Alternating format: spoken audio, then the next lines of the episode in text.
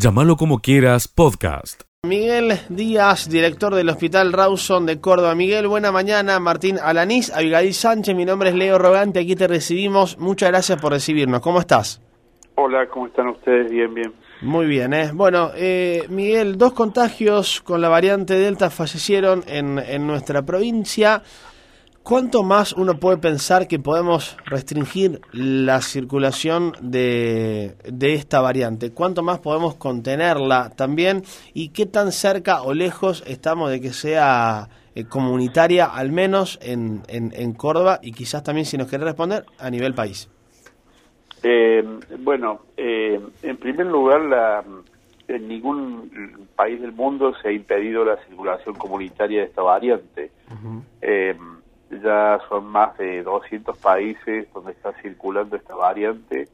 Eh, y eh, acá en el cono sur eh, tenemos eh, países limítrofes donde está circulando, en Brasil poco a poco va desplazando a la variante Manaus, que es la que prepondera, y acá si bien tenemos como lejos la, la, preponderancia de Manaus, seguramente es cuestión de tiempo que ingrese comunitariamente la, la variante Delta, eh, repito, ningún país lo ha impedido y seguramente acá va a circular. La, lo que tendríamos a favor es que la campaña de vacunación está avanzando, se está vacunando a mucha gente, cuanto más gente vacunada tengamos, mejor eh, no va a ir con esta variante, ¿no?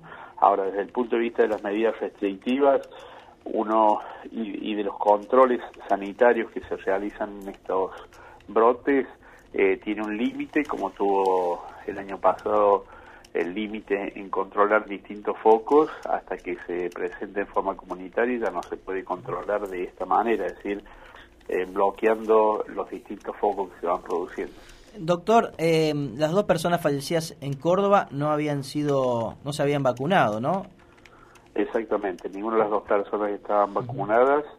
Eh, la mujer joven por una cuestión eh, de salud y la otra persona no estaba en el país cuando eh, le tocó la le tocaba el turno de vacunación y cuando su regreso prácticamente no tuvo tiempo porque enfermó gravemente, ¿no? Lamentablemente, doctor, estos son los mejores ejemplos, ¿no? De la importancia de, la vacunación para muchas personas que tal vez nos están escuchando y todavía no se han vacunado por distintos motivos. Justamente, este es uno más que valedero, ¿no? Lamentablemente tenemos que hablar de dos muertes para que algunos entiendan justamente de la importancia de vacunarse no solamente la importancia de vacunarnos, que es fundamental, eh, es el, la, la, herramienta más eficaz que tenemos, sino de las medidas preventivas. Acá, eh, si uno tuviera que dar una, una clase a estudiantes con respecto a esto, tenemos todo el abanico de ejemplos de lo que no se debe hacer, ¿no? Ni aislamiento, ni control, bueno, todo lo que lo que lamentablemente esta persona, caso índice, no hizo, uh -huh. este, es lo que lo que se debería hacer para evitar la infección.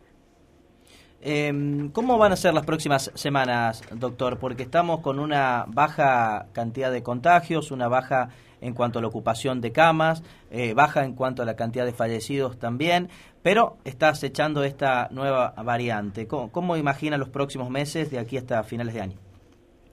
Y bueno, seguramente, como dije, nada va a evitar que tengamos circulación de Delta eh, acá está por un lado el juego que van a hacer eh, en variante Manaus con variante Delta, de, tratando de desplazarse a una a otra. Uh -huh. este, esto es una cuestión muy particular de los virus eh, y, y, que es un, un, juego que termina ganando eh, alguna, alguna variante. ¿no? Eso por un lado, por otro lado el tema vacunación. Eh, creo que está avanzando la campaña de vacunación eh, bastante bien, se ha vacunado mucha gente con segunda dosis en el mes de agosto, se va a seguir vacunando, septiembre también, y habrá que esperar en las próximas tres, cuatro semanas, eh, digamos, la, la ya más eh, eh, comunitaria, la, la circulación más comunitaria, la variante Delta, y ver en este juego que estoy hablando entre vacunas y competencias virales, cómo se van presentando los nuevos casos y cómo presiona el sistema sanitario, que es lo más importante. Doctor, por último, Estados Unidos em, ya empieza a administrar una tercera dosis. ¿Esto va a ser necesario para, para el resto del mundo? Inclusive con esta variante aquí en Argentina se puede pensar una tercera dosis antes de fin de año, a menos de que también ya se habla y, podría ser parte de nuestro calendario anual eh, cada año, ¿no? Pero al margen, eh, ¿podríamos pensar en una tercera dosis eh, este año, el próximo?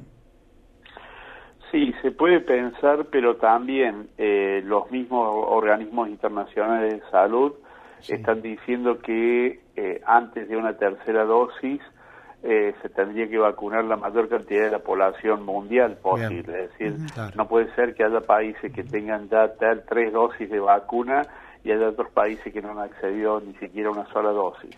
Pero esto no es solamente por una cuestión de accesibilidad, sino que cuanto más gente susceptible hay, más posibilidades de que circulen variantes como la Delta, es decir, el virus va adelante de nosotros. Entonces, seguramente después de Delta vendrá otra variante que tendrá características peores aún que Delta. Entonces, por eso es tan importante vacunar la población mundial. Con respecto a Argentina, Córdoba, creo que nosotros tenemos que terminar primero de vacunar a, los, a la población objetivo que no tiene ninguna dosis de vacuna, completar esquemas con dos dosis y recién empezar a pensar que, por supuesto, se está pensando eh, a quién empezar a, revacunar, a bustear, que se denomina, a reforzar eh, con terceras dosis, ¿no? que seguramente van a ser eh, grupos esenciales que están más expuestos. Doctor, ¿es optimista para una primavera, verano mucho más tranquila aquí en la República Argentina a partir de esto que menciona, del avance del,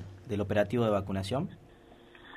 Eh, sí, yo creo que sí, pero con mucho cuidado. Es decir, eh, eh, va a haber que eh, tomar algunas cuestiones como eh, diarias, como ya incorporadas, que es el aislamiento, el distanciamiento, no compartir mate, el lavado frecuente de mano. Bueno, por suerte, la, la época estival acá permite mucha actividad al aire libre, pero este, también airear los ambientes y fundamentalmente tratar de no juntar tanta gente en, en una sola en un solo lugar cerrado, ¿no? Seguí escuchando lo mejor de llamarlo como quiera. La semana pasada hubo una reunión entre funcionarios municipales y representantes del barrio Palermo. ¿Qué sucede aquí? Bueno, los vecinos del barrio expusieron sus reclamos por ruidos molestos, basura y otros temas más y queremos saber de qué trata. Adriana Mesano con nosotros, presidente del barrio Palermo. Adrián, buena mañana, Leo Roganti te saluda, Martín Alanis nos acompaña en la mesa junto a Abigail Sánchez. ¿Cómo estás?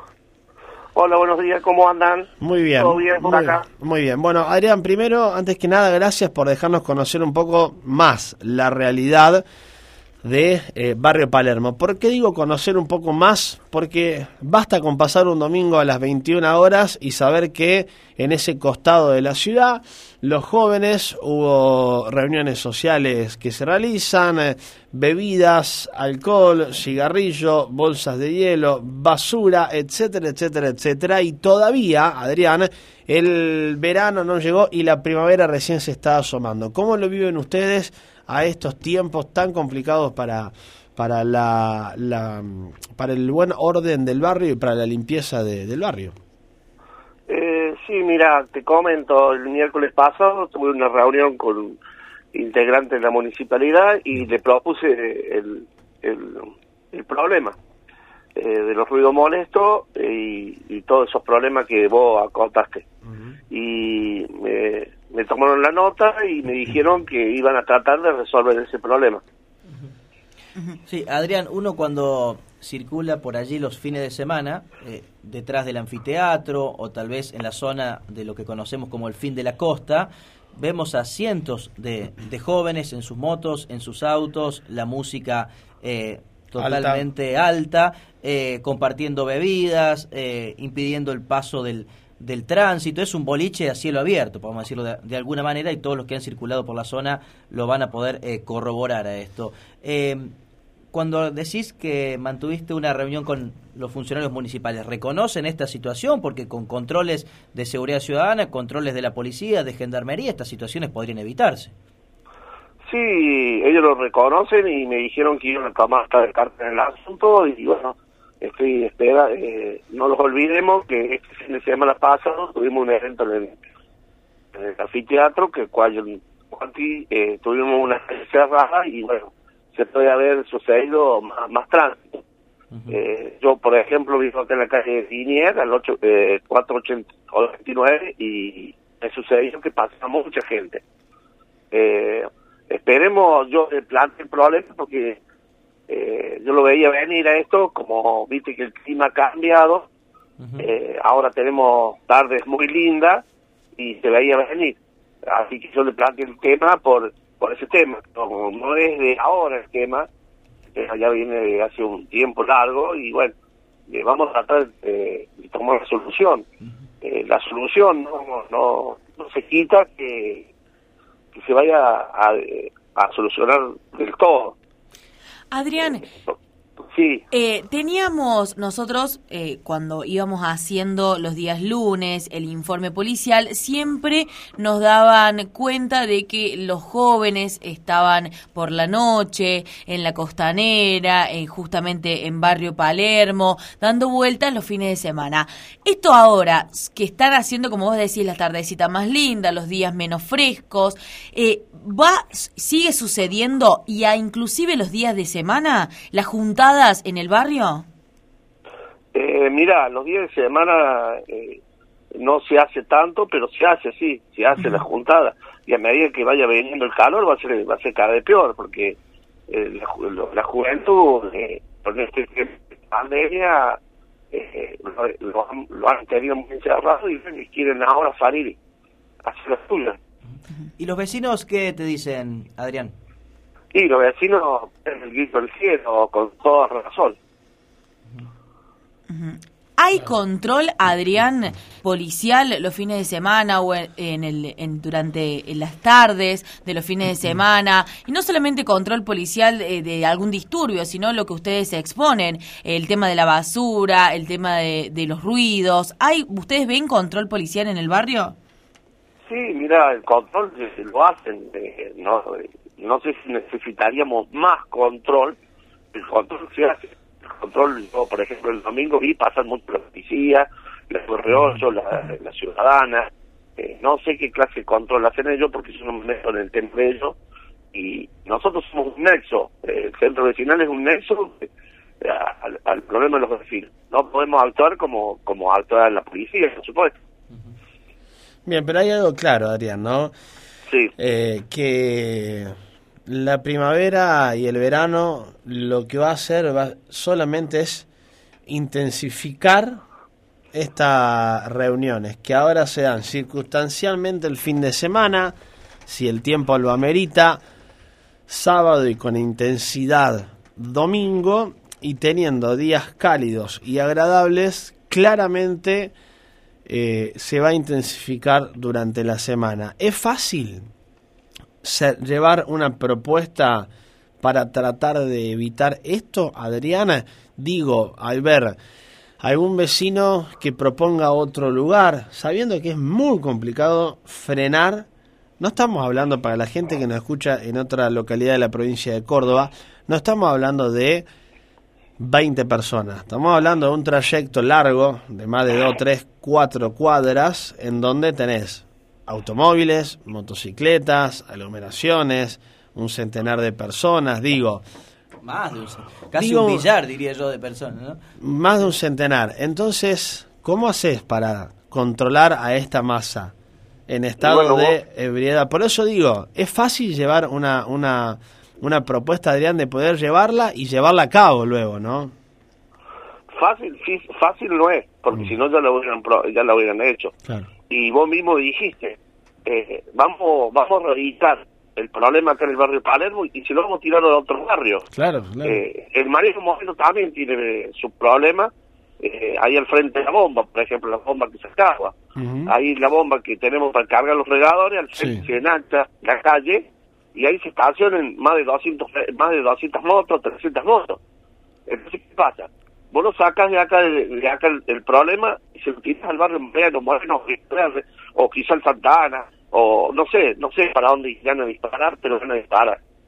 ¿Entendés? claro. No es no es justificativo tampoco del barrio Palermo de decir, no, no vamos a hacer nada. Eh, se- eh, nosotros como centro vecinal no podemos hacer nada.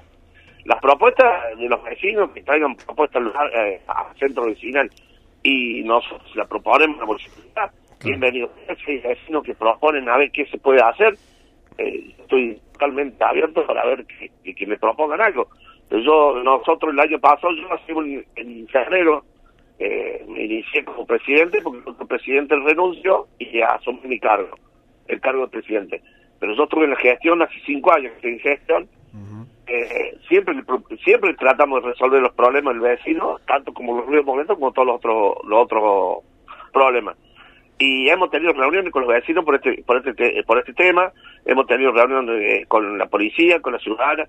Esto viene hace rato y bueno, no no, no le encontramos la, la, la punta del ovillo, como decir el, eh, como decir la forma, ¿viste?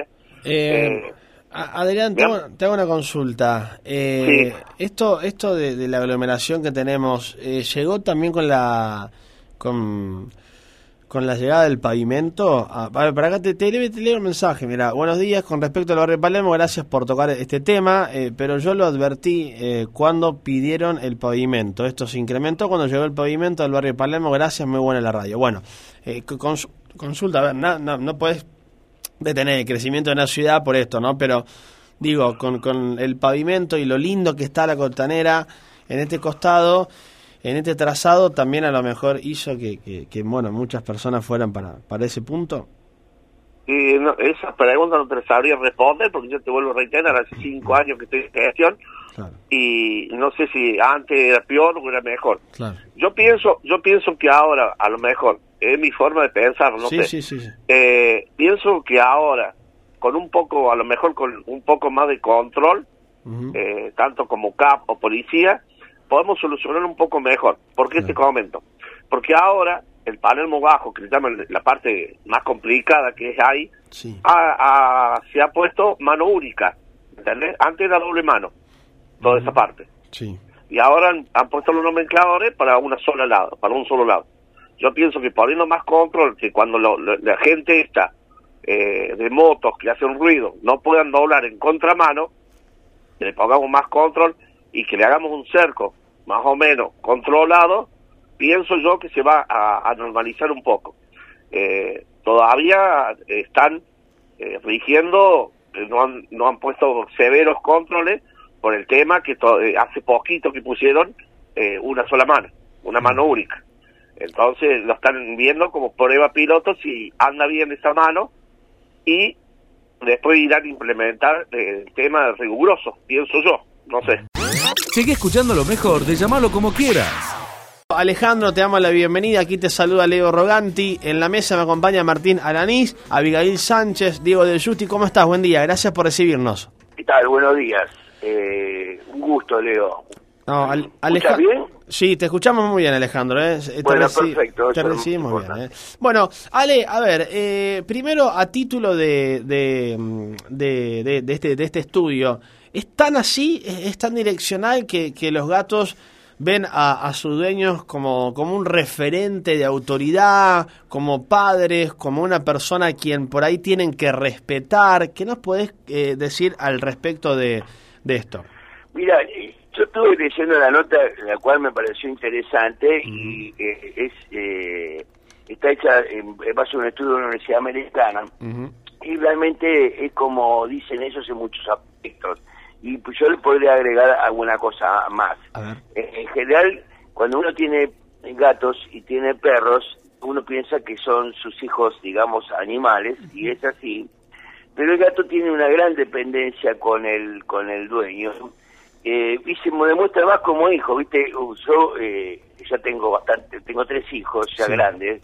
Eh, eh, hacen como los gatos, ¿viste? Al principio te necesitan mucho y después no te dan pelota. Claro. Entonces, los gatos más o menos son así, de chicos son un fenómeno y de grandes, cuando son grandes se hacen los independientes, pero en el fondo siempre son muy dependientes y muchísimas maneras de que uno lo pueda ver, en, eh, al que tiene un gato lo ve diariamente. O sea que Claro. esa, ese mito de el gato independiente no es tan así. Claro, porque Ale, antes de hablar con vos, venimos charlando del tema y por ahí nosotros decimos, che, ¿el gato qué es? ¿El gato qué dice uno? Es independiente, el gato. El gato se va, huele cuando quiere, sabe pero que pero tiene... depende depende de cómo lo criás y del tipo de gato que vos tenés. O sea, eh, los gatos, como los perros y como los humanos, tienen diferentes tipos de personalidades. Yo hay gatos que... Yo tengo gatos y hay gatos que se comportan de forma muy independiente.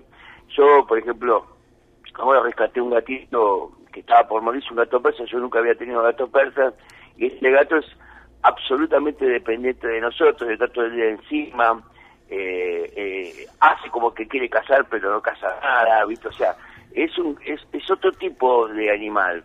El gato, vos notás la dependencia del gato, porque es, te, te reflejan a vos como el, el nexo con la sobrevida. Eh, Yo creo que muchas veces ha pasado, tal vez una vez le ha pasado a ustedes, o si tienen gatos, o que tengan gatos le ha pasado, de que cuando, por ejemplo, abrís una varija para, para, para irte de vacaciones, el primero que se mete en esta varija es el gato. Porque yo siempre le explico a, a mis colegas cuando doy las charlas que el gato siempre piensa que si vos te vas a ir, ¿quién se va a ocupar de él? ¿Quién le va a de comer? Porque nosotros al gato, haciéndolo domésticos, le sacamos de alguna manera la parte de, eh, de, sus, de su salvajismo que tiene de ser un animal, un depredador, un animal que necesita cazar para comer. Si vos le ofreces la comida y no le das otro medio de sustento, indudablemente el gato va a depender de vos para comer. Entonces, cuando vos no estás, o te ausentás, o cambiás su rutina, porque el gato es muy rutinario, entonces el animal le produce un estrés tan grande que muchas veces deriva en enfermedades muy visibles. O sea, la mayoría de los trastornos de clínica que tengo yo en este momento en el consultorio son debido a la pandemia. Esto le cambiamos la, la, la manera de vivir, pues su dependencia con el humano. Él, por ejemplo, sabía que ocho horas iba a estar solo en la casa estando arriba de un sillón y ahora resulta que está todo el día haciendo la persona su dueño home office y le, lo mira diciendo, escúchame, ¿cuándo te vas a ir vos de acá? Porque Claro. yo quiero estar solo. ¿Entendés? Doctor, es la- eh, Eh, sí. s- vuelvo al tema vacaciones, ¿no? Porque siempre está la idea de nos, nos vamos de vacaciones, el gato queda en el patio, total va a encontrar de alguna manera la comida, se la va a rebuscar y va a terminar comiendo durante esos días. En realidad no es así, porque evidentemente eh, la, la dependencia y la falta de- del conocimiento que tiene para cazar le va a generar un estrés eh, muy grande durante ese tiempo. ¿Y, y cuáles son las consecuencias que le pueden quedar a ese, a ese animal en una situación de esa, de esa manera? Bueno, es muy distinta la vida del gato en una ciudad en donde no tiene posibilidades de tener contacto con otros animales y está encerrado en un departamento que aquel gato que vive eh, hace vida outdoor, o sea, que tiene posibilidades de salir y relacionarse con otros gatos.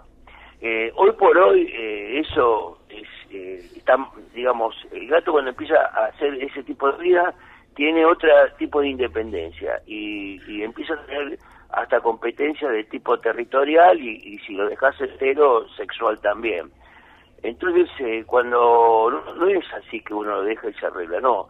Hoy uno deja un gato en la calle eh, y, y se enferma, porque hay enfermedades como la leucemia, la inmunodeficiencia renina, que son enfermedades virales que son muy complicadas y los matan a los animales. O sea, los gatos hoy por hoy hay que pensarlo que lo tenés, si lo vas a tener doméstico, casi te diría que tenés que restringirle la salida a- al que tenga contactos en el exterior. Y cuando vas de vacaciones tenés que buscarlo dos cosas. Lo ideal es dejarlo en la casa con alguien que lo venga a cuidar, porque aparte te voy a insistir, como son territoriales, su medio de, de- de, digamos, cómodo es, es, es su ambiente, ¿no? Por eso acá si lo vas a la casa de tu abuela o a la casa de tu vieja, dejar el gato, el gato en general ese tipo de cosas no le gusta y se manifiesta con un sinfín de enfermedades o manifestaciones eh, como por ejemplo hacerte caca afuera de las bandejas, hacerte caca en la cama, orinarte en lugares que no son sus pilas sanitarias, esos son signos. Y después enfermedades como la cistitis, que son muy comunes, gatos que se pegan lamiéndose en forma excesiva. Bueno, te digo, hay tanto que mi último libro que escribí se basa absolutamente en eso, en, en, en las patologías que se manifiestan por el gato estresado, ¿no es cierto? Doctor, hablando un poco de las manifestaciones de los gatos, yo eh, al principio del programa ponía en ejemplo, que decía que se lo iba a preguntar a usted, eh, yo tengo una gata que dormía eh, conmigo casi siempre, cuando mi papá se enfermó y empezó a hacer muchísimo reposo, estuvo todo el día en casa y la gata decidió estar con él todo el tiempo. ¿Es por un instinto? ¿Por qué sucedió eso? Los gatos tienen percepciones que generalmente eh, la teoría está asociada al tema de los olores, de los olores, de las emanaciones y de las manifestaciones clínicas. Los gatos tienen esa percepción de que alguien dentro de su casa está fuera de su armonía y de su, su enfermedad y, y, y realmente sienten como si hay alguien que parte de la familia esté enfermo, necesitan de su control ellos son muy controladores, están encima claro. de la gente. Las historias estas que vos me contás de que el gato estuvo enfermo, eh, al, al, lado de un enfermo haciendo esa vigilia, uh -huh. son comunes. Y aparte, eh, también está la, la, la, como la historia de que los abs gatos absorben las malas energías que hay y en realidad eh, cuando uno está enfermo requiere a veces de compañía y los animales son, eh, aunque no lo quieran, son muy terapéuticos en ese sentido. Eh, y, es, y, son historias que tienen siempre tienen ese tipo de, de, de, de, gatos o perros que presienten la muerte, entonces están aullan, bueno, eso es, es larguísimo de, contarles, pero es así como vos decís. Uh. Muy bien, ¿eh? Bueno, no ha aclarado un poco más el, el panorama, eh, querido Alejandro, porque me quedo con esto, viste que el gato se la da de independiente, de, viste que cuántos gatos hay que se van al vecino, muchos gatos se van al vecino, andan por las tapias, uno dice, mira qué independiente que es mi gato, mira cómo anda por las tapias, se va bueno, al mediodía, pero es como que vuelven siempre, ¿no? Digo, yo te voy a contar algo para la audiencia, para que tengan una idea sí. formal de cómo está la situación del gato como mascota a nivel mundial. El gato hace muchos años en ciudades como Nueva York, en Londres, en ciudades muy populosas, han superado el número al, al, al, al a, a, lo de los perros como mascotas. Tiene un crecimiento exponencial.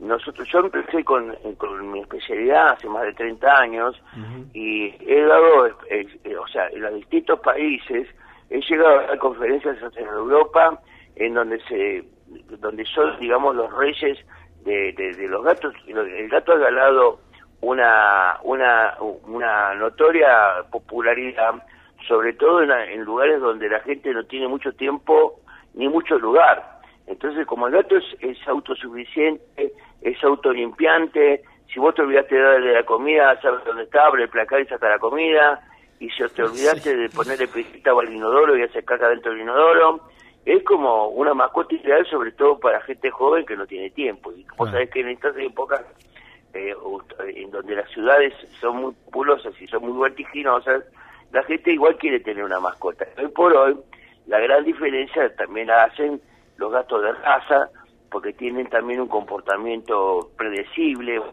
eh, sabes cómo van a ser, si van a ser más nerviosos, si van a ser eh, eh, más compañeros, o sea, es una es una cosa de loco cuando uno empieza a adentrarse eh, y la popularidad que ha tomado realmente hace muchos años se ve reflejada hoy por hoy en la cantidad de consultas y, y que recibo.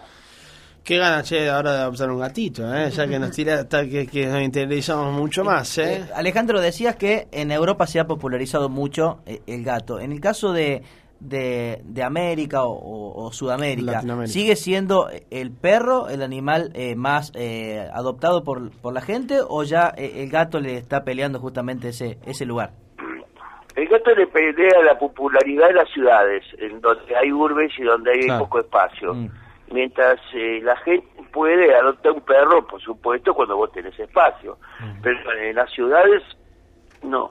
Acá lo que pasa es que no se tiene una idea de control de número de gatos por habitante, porque las estadísticas no, no sirven, pero en Buenos Aires el número de gatos ha crecido inmediatamente, o sea, increíble. En Buenos. Aires, por ejemplo, Bueno. en Córdoba Capital, en, en Rosario, eh, yo, eh, hay especialistas y, y todos los especialistas, que fueron muchos alumnos míos, eh, están llenos de trabajo porque eh, hoy por hoy la gente aparte se da cuenta, hay una cosa importantísima, el gato tiene una diferenciación anatómica, morfológica y fisiológica absolutamente distinta al perro. Entonces, cuando vos tenés un gato y vos sos veterinario y sabés mucho de perro, habitualmente no sabés nada de gato.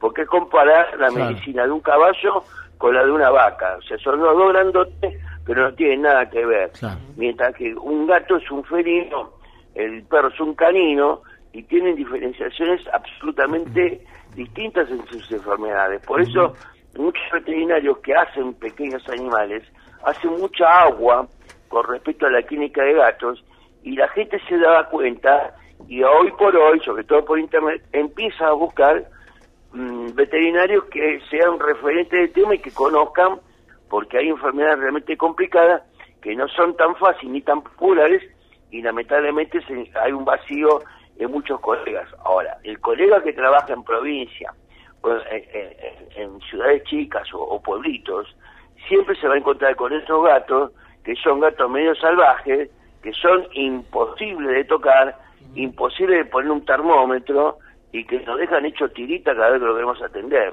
Yo cuando veo una conferencia y, y le muestro lo que hago yo con los gatos de capital, me muero y dice, bueno doctor, ¿por qué hace eso? Porque son gatos medio, medio, qué sé yo, ¿de dónde sacaron el gato? Porque son gatos demasiado mansos, porque la mansedumbre y la domesticidad va a depender directamente de cómo uno los cría. Si Claro. crías un gatito de chiquito en tu casa y le das mucho contacto, eh, va a ser fantástico. Yo, cuando atendía los leones de, de, de Florencio Valera y acá los de Luján, eh, los gatos eh, eran leones que pesaban más de 200 kilos y eran un fenómeno. Si yo los acariciaba como si fueran gatos. Pero ¿qué pasaba? Le criábamos de mamadera cuando eran bebé, así que tenía muchísimo contacto con la gente. Seguí escuchando lo mejor de Llamalo como quiera. Los hechos, los protagonistas, la noticia al instante. En Llamalo como quiera. Marcelo querido, bienvenido una vez más, buena mañana. Hoy pisamos fuerte en barrio San Justo en Villa María. Bueno, exactamente, bien como lo acaba de decir, eh, en realidad este recorrido por barrios, tanto Villa María, Villanueva como la región, Sí. y nos instalamos con el micrófono de la radio para charlar con la gente vecinos, en realidad del barrio San Justo, un barrio con un barrio muy tranquilo, pero que tiene que tiene hasta un laboratorio, en realidad eso lo, lo, lo pude ver y observar en la jornada de ayer. En esta oportunidad para poder charlar con Carlos Overofe, un hombre que desde muy pequeño, eh, allá cuando tenía nueve, diez años, comenzó a trabajar en este rubro. Hoy hay ya más o menos unos 45 años que se dedica a la compostura de calzado. Él está ubicado en la calle Piedras al 1954 en el corazón del barrio San Justo. Eh, a ver, este es el diálogo que hemos tenido hace un momento nada más. Carlos Oferofe, la profesión de zapatero y remendón, decía esto. Buenos días, Marcelo. Un gusto tenerlos acá en el barrio San Justo. Carlos, ¿cómo es esto del oficio de eh, que hace mucho tiempo lo lleva adelante con postura de calzado? Cuéntele a la gente, a ver. Sí, bueno, es un oficio que está el- en este momento lamentablemente está en extinción y bueno, todavía seguimos trabajando los, los que quedamos. Muy poquitos quedan, ¿no? Quedamos muy pocos, sí. Esto es un rubro que se va, está en extinción, lamentablemente. Yo he tenido la suerte que he tenido, que estoy dando clases de, zapatería, porque como un, oficio que está en extinción, total el día de mañana yo no me voy a llevar nada cuando me vaya, entonces que estoy dejando gente ya preparando a alumnos como ser para Ballestero, para Tío Pugio, para Arroyo Cabral, en Las Perdices, eh, Villanueva. y Hay acá salida laboral con esto, ¿verdad? Sí, sí, eh, aparte es un oficio que te tiene que gustar. Y mayormente el que le gusta más en este momento es a la mujer. Yo lo que he estado dando clase en los distintos barrios, que he ido a los muy cerca a dar clase, este, la mujer es la que tiene más, tiene- le gusta el emprendimiento porque yo le enseño la parte artesanal también para poder entrar al oficio del calzado. Bien, cuéntele a la audiencia eh, lo que tenemos entendido que usted comenzó cuando era muy niño, allá por los 9, 10 años más o menos, ¿puede ser? Sí, yo empecé a lustrar zapatos en el taller de calzado de mi tío. Era un zapatero que acá en Villa María era, era famoso, era Miguelito, que estaba en la calle Entre Ríos. Y bueno, yo, él me enseñó a lustrar los zapatos y a llevarlos. Y entonces ese, eso, ese servicio que me mandaba a hacer mi tío, me quedó grabado que en este momento me es útil porque yo atiendo en los lugares donde la gente no puede ir al zapatero por el trabajo. Entonces yo hago un servicio, no lo cobro, pero el, eso me, me mantiene activo. eh, activo en el sentido de que el contacto con la gente es lo mejor que hay. Por eso yo a la calle no la cambio por nada. El calzado bueno, bueno está muy caro. Y mayormente este como yo hago la compostura en general, porque tuve la suerte de haber trabajado, haber aprendido bien el oficio en los años 70 en una fábrica de calzado que había acá en Villa María, que se llamaba Stincal, fabricaba 400 pares de zapatos por día y se exportaba. Y bueno, ahí aprendí el oficio de cortador de calzado y ahí aprendí el realmente lo que es el cómo se fabrica el calzado y los pros y contras que puede tener un calzado mayormente zapato Luis XV de mujer, que es zapato elegante de la mujer, bueno, todos los pros y contras que tiene, y bueno, y ahí aprendí a hacer reformas de calzado, siempre hablando de zapatos de cuero. Una linda nota que hemos este, recogido con Carlos Oberofe, eh, 45 años en la profesión, eh, muy conocido en el ambiente de la calle, porque cuando él le lleva el calzado, te toma el pedido y te lo lleva a tu casa, es decir, Mira. zapato ya, o la zapatilla ya arreglada. Carlos Oberofe, conocido popularmente en este barrio o en la ciudad como Clavito. Este es el apodo de este señor que hemos entrevistado en la mañana de hoy en este recorrido por los barrios. Llámalo como quieras, podcast.